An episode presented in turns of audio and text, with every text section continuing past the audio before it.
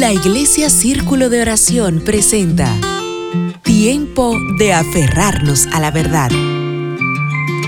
Además, yo estoy contigo y te protegeré donde quiera que vayas. Llegará el día en que te traeré de regreso a esta tierra. No te dejaré hasta que haya terminado de darte todo lo que he prometido. Génesis capítulo 28, verso 15.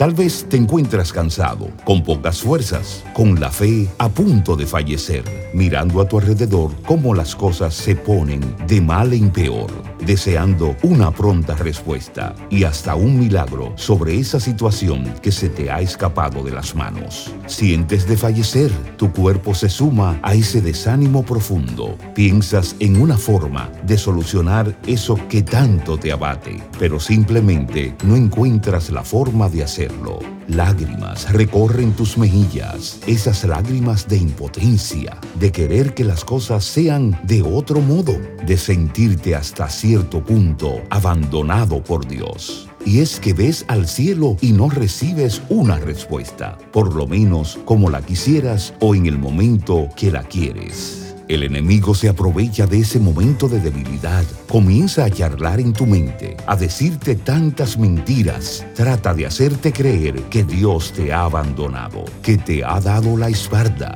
o que simplemente no le importas. Pareciera que las palabras que el enemigo introduce en tu mente fueran ciertas, pero la poca fe que todavía te queda te hace sentir que nada de eso es verdad. Y es que en momentos así es más fácil creer que hemos sido olvidados a creer que Dios está con nosotros. Pero por más que el enemigo se esmere en hacernos creer que Dios se olvidó de nosotros, la verdad es que nunca lo ha hecho. Es que Él siempre ha estado trabajando para para darnos la respuesta en el momento perfecto. En medio de esa lucha en tu mente entre creer y dejar de creer, solo tienes una salida. Rendirte a Dios, dejar en sus manos todo, dejar de luchar en tus propias fuerzas, dejar de tratar de resolver esos problemas con tus brillantes ideas y dejarle toda la creatividad a Dios, pues Él lo sabe hacer muy bien y nunca se ha ido de tu lado.